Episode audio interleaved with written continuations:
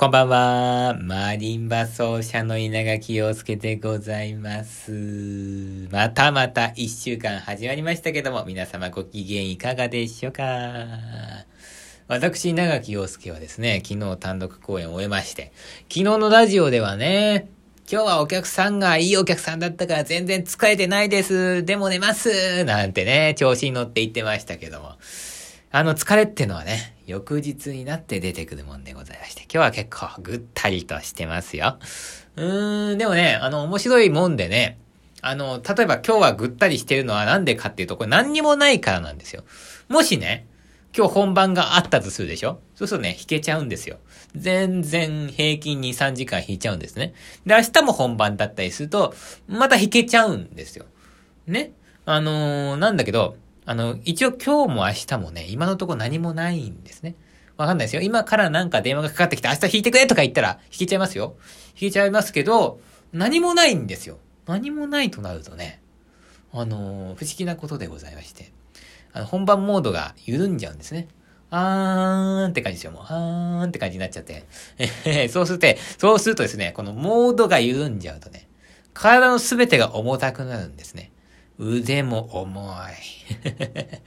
練習しててもはかどらない。頭も重い。あ来月本番あって編曲しなきゃいけないんだけども、頭もはかどらない。えー、何してても体が重い。っていうね、そんな感じでございまして。ただ単に、えー、一日が過ぎるのをね、えー、ぼーっとしながら、なんでしょうか、過ごしているっていうか、まあそんな日ですけどもね。なかなかいいんじゃないですかね、そういう日もあってね。えー、もう一回言っときますけども、本番があったら全然やれますからね。やれますよ。えー、本番がないから、そうなってるだけですけども。ここ強調しとかないとね、仕事来ないから。毎日あってもできるから、365日本番あっても私弾けますからね。よろしくお願いします。さあ、そんなね、だーだだだやっちゃってんですけども。昨日のね、本番ですよね。えー、まあこれはですね、このラジオでも何回もお話ししてましたけども、その場で曲を決めて演奏する回だったんですよ。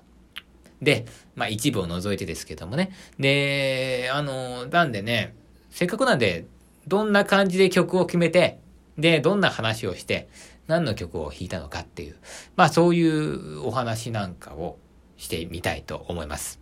今日一日じゃ終わらないかもしれないでね、まあ途中ぐらいで終わる可能性もございますけども、まずね、あの、昨日ね、行った教会がね、木でできてるんですよ。中身が。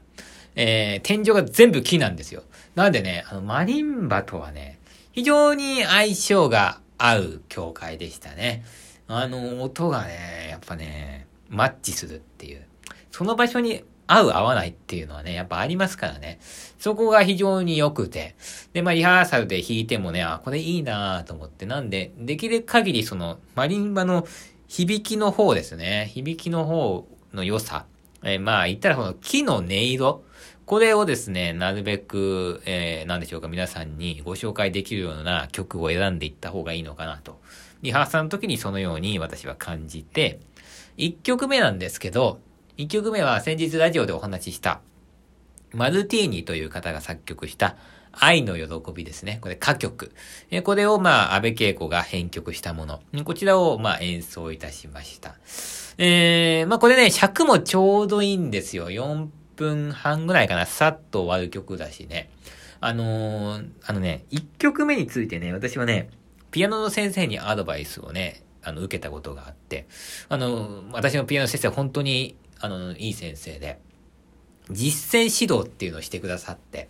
あの、演奏会に来てね、実際その演奏会を聞いて、マリンバの演奏会ですよ。マリンバの演奏会を聞いて、まあちょっと指導してくれるんですよ。あ、そこはちょっとこんな感じでやった方がいいよとか。で、その時に先生に言われて、まあ参考になったのが、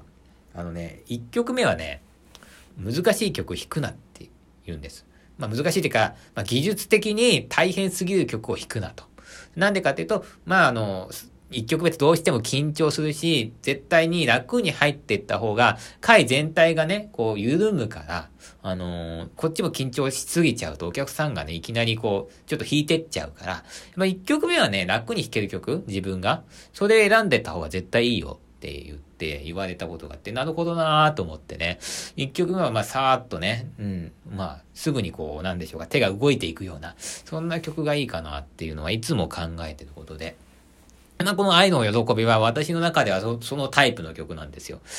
まあここだけの話ね、多分ね、昨日ね、曲のね、なんだろうね、全体の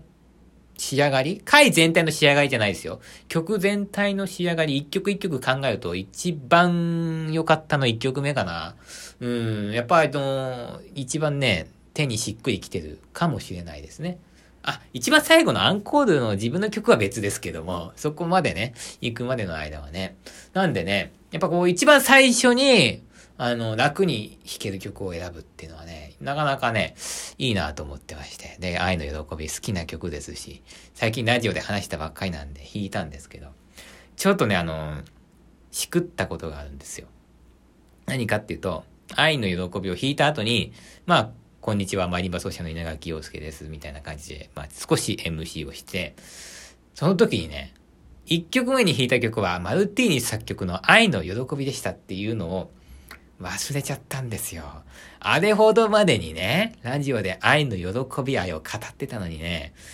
しまったなーっていうね。まあね、回によってはね、まあ一曲目の曲ってね、紹介しないことも愛多いし、まあ愛の喜びみんな知ってる曲だからね、まあ、言わなくてもいいんだけども、まあタイトルぐらいはね、言いたかったですね。これちょっと反省ポイント。でも、あのー、ただね、一曲目の弾いた MC をね、あのー、なんでしょうか。もう弾いちゃった後にするのって結構難しいんだよね。もう終わっちゃったことを話すわけだからさ、そんなに長々と話してもさ、なんだろうね、もう終わってるからいいじゃんってなるじゃないですか。話したいですよ。そりゃ、マルティーニが、の話とかね、本当はもっと売れたんじゃないかとか、フランス革命がどのこうのみたいなのは話したいんだけど、もしそうするんだったら、マルティーニの愛の喜びを弾く前に、やらなきゃいけないわけですよ。基本的に。で、ただね、あの、弾く前に、まあ、一曲目をやる前に MC っていうのは、基本的にやらないでしょ。まあ私は漫談やったりするけど、それは自分の回でね、もうあの、とことんやるときですよ。とことん15分とか話して弾くときは、それでいいんだけども、そういうわけにいかないんで、あのー、なんだろうね、一曲目の後の MC で、一曲目の曲についてどれぐらい触れるかっていうのはね、これはね、非常に難しい問題ですね。だからね、一回の演奏会でね、すべてを出すのっていうのは無理なんですよね。あの、もしそのフランス革命とかなんとかの話をしたいんだったら、それはしたいですよ。すごいしたいんだけど、やりたいんだったらもう愛の喜びを、まあ中盤とかに入れて、弾く前にやら、言わなきゃいけないわけだけども、まああのね、何かは一曲目に弾かなきゃいけないんでね。なんでまあ、また今度ね、あのーえー、なんでしょうか。愛の喜びをやることがあったら、ちょっと中盤ぐらいに入れて、え、曲の紹介してみるとか。まあ、そんな感じでね、あのー、なんでしょうか。時にはね、自分のやりたいことっていうのを捨てていくっていうか。昨日はちょっとね、あの、タイトルも紹介しそびれたんで、捨てすぎましたけどもね、捨てていくこともね、大事だなというふうに思いましたね。で、まあ、パッパとこう、MC と思ってパッパパッパやってたんですけども、あのー、2曲目に弾く曲っていうのは、非常に難しかったですね。昨日の、特にそのプログラムを決めないでやる場合っていうのは、なんでかっていうともう、中盤あたりにシャコンヌ、赤トンボ、ワダベルタ、これを順番に弾くっていうのはもうこの順で弾くっていうのは決めてたんで、シャコンヌの前は、やっぱり華やかにやっといて、シャコンヌに行きたいなと。じっくりに聞く方に行きたいなと思ったんですよ。ってことは、もう3曲目は大体この曲かなってなるわけですよ。となると1と3の間に何を弾くかっていうことで、まああの、音楽は古代からあって、古代の表現をしてる曲ということで、古代の壺っていう曲があるんで、まあ古代の壺か、あるいはマリンバの歴史を話していってマリンバフラメンカかと思ったんだけども、まだね、この時はお客さんのことがいまいちつかめなかったんですよね。なんで、一番まあキャッチーなところで風紋にしたんですよ。で、まあ、風紋はね、教会の響きにすごい合ってたし、あの、この曲がですね、アッキーの曲なんですね。なんで、風紋でよかったかなーっては思うんですけどもね。ただ、シャコンヌ弾いた時に思ったんですけども、結構ね、じっくりと、あの、聞いてくださるお客さんだったんですよ。そうやってあの、シャコンヌとかそういうちょっと大きい曲を聴かないとわかんないんで、なんともこの時わかんなかったんだけど、